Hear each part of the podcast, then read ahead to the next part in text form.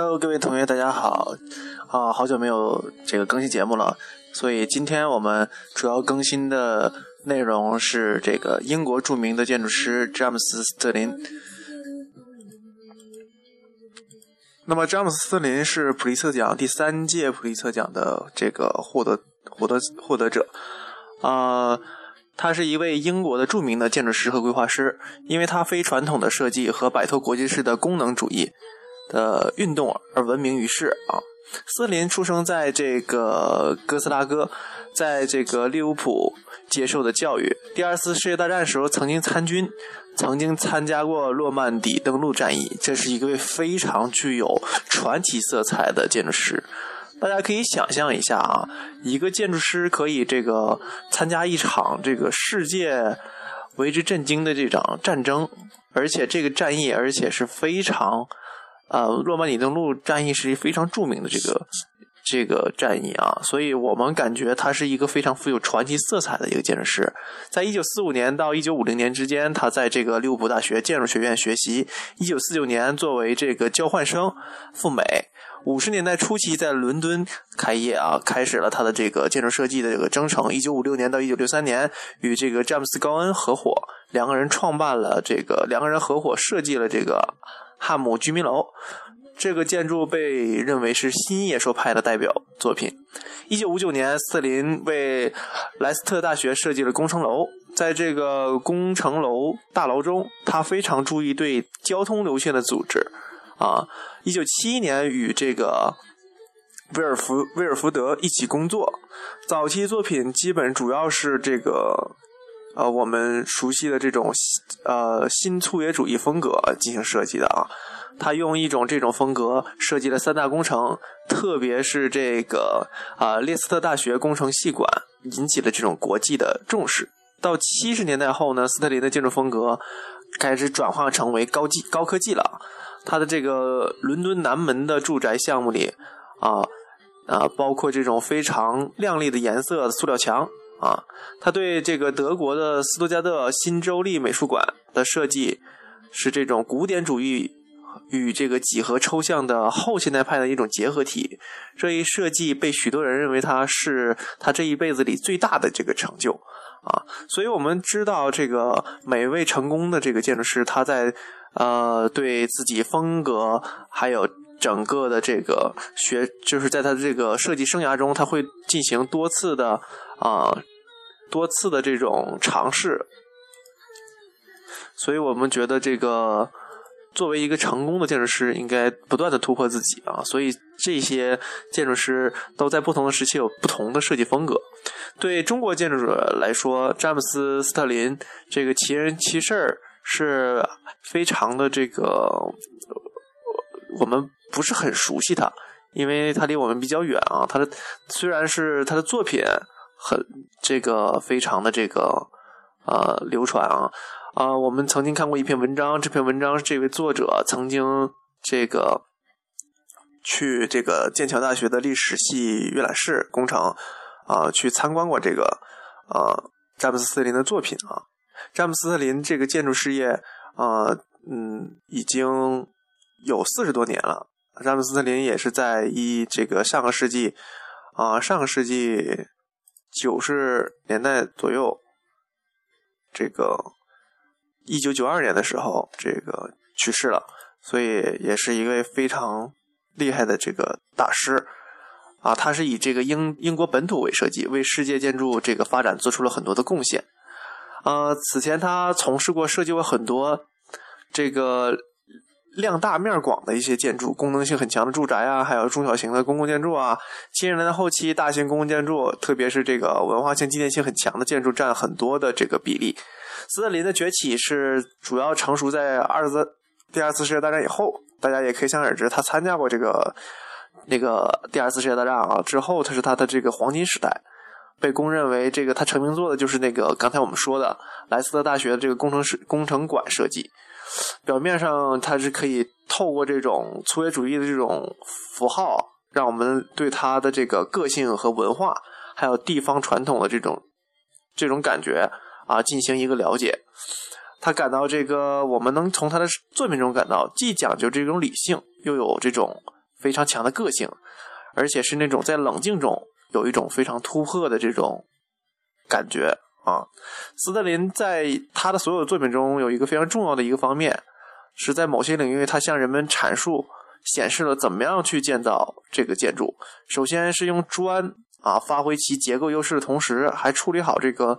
顶部、窗台、勒角等细部。随后是用玻璃。来证明工业化这个玻璃是被开发利用的，甚至超越了原来的这种使用意义。最后是这个第三步是用混凝土达到了这个前所未有的这种精细程度。最后才是重型结构，他就是感觉他的作品是一种叙事性手法，就像我们看一本书一样，一页一页的翻开每一个步骤。这个也是一个建筑师，他给我们用一种作家的手法。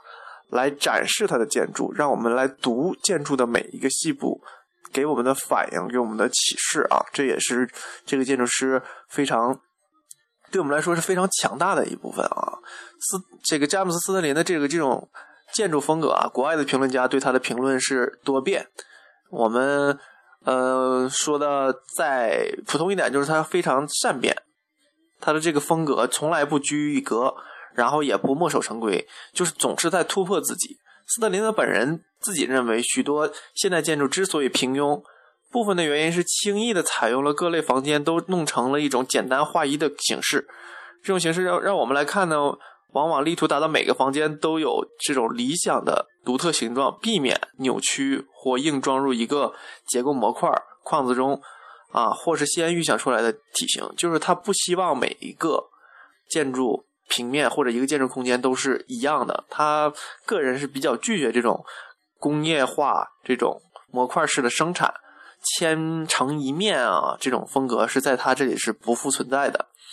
影响他的作品有很多风格，或者说说在他设计时十分注重的是这种对建筑所处环境的这种考虑，这也是过去的那个时代的建筑师。呃，特别注重这一点，也不是说我们现在建筑师不注重，但是他们那个时代更注重建筑与环境的完美融合。这里可以用这个他的剑桥大学历史系馆这个项目来作为例子。在这个设计中，斯特林没有拘泥于剑桥已有学院的风格，也就是说，啊，他没有太啊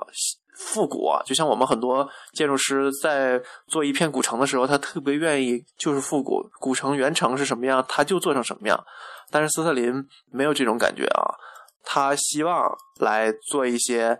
不同的东西啊。这个是斯特林跟其他建筑师不太一样的。我们从他的作品中可以看到，斯特林对环境尊重不是简简单单的从表面上模仿和这个随从，所以他是呃，因此他能创作出一个既是在环境中的一员，又具有个性的这种建筑作品。这是说，并不是很复杂、很深奥，而是一种。嗯，另外一种奇异的角度去来让建筑和环境相结合，这个也是他的设计手法中，他从来不标榜自己是哪一个主义，而他是永远在各个主义之间游走。这是詹姆斯斯林啊，嗯，我们可以说是他具有对对环境啊、文化历史啊做了很多很多研究之后，他觉得嗯，没有一种主义能能限制他。也就是说，像我们以前呃来说。这个一个武林高手啊，他不仅仅只会一门功夫，他是很多功夫。呃，刚开始练习的时候是每一招一式，就要都这样练习。到后期就变成了这个，我们可以怎么说呢？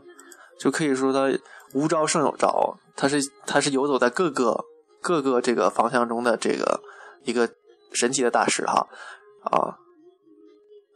这也是这个我们觉得斯特林跟其他的这个嗯。大师不一样的地方啊，他也是一个时代的反应，反映出他那个年代的建筑师是怎么样来工作的，也是对我们来说，呃，他是非常有这个这个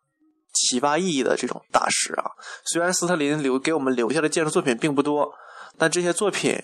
在去探究他的设计思想和灵感的时候，啊，他的设计中对空间和形体的。这种客体的感知、反馈主体之间的这种把握是非常的恰当。很多不少参观过这个斯图加特美术馆的人都会这种感叹啊，呃，在在其中漫步的时候，就像欣赏啊，由建筑师为你撰写的诗篇一样。就刚才我们说，他不仅能写这个类似于小说一样的东西，啊，一个一个阐述每一个每一个细节、每一个材料是怎么样建成的这种，也可以写像诗一样唯美啊。这就是，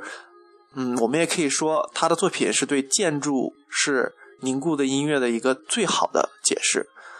那么詹姆斯·特林重要的一些作品都有一些什么呢？比如说一九五九年。莱斯特大学这个工程楼，然后是剑桥历史系图书馆，一九六八年建成的，啊，随后是康奈尔大学的表演中心，还有这个伦敦的泰特艺廊，还有这个啊哈佛大学的啊佛格博物馆加建，还有新斯图加特啊州立绘画馆啊，在一九七七年到一九八三年建成的，所以说他是一个非常伟大的建筑师啊，大家可以在这个。他的作品中寻找到他的建筑哲学，以及他的这种对建筑的人生观和价值观。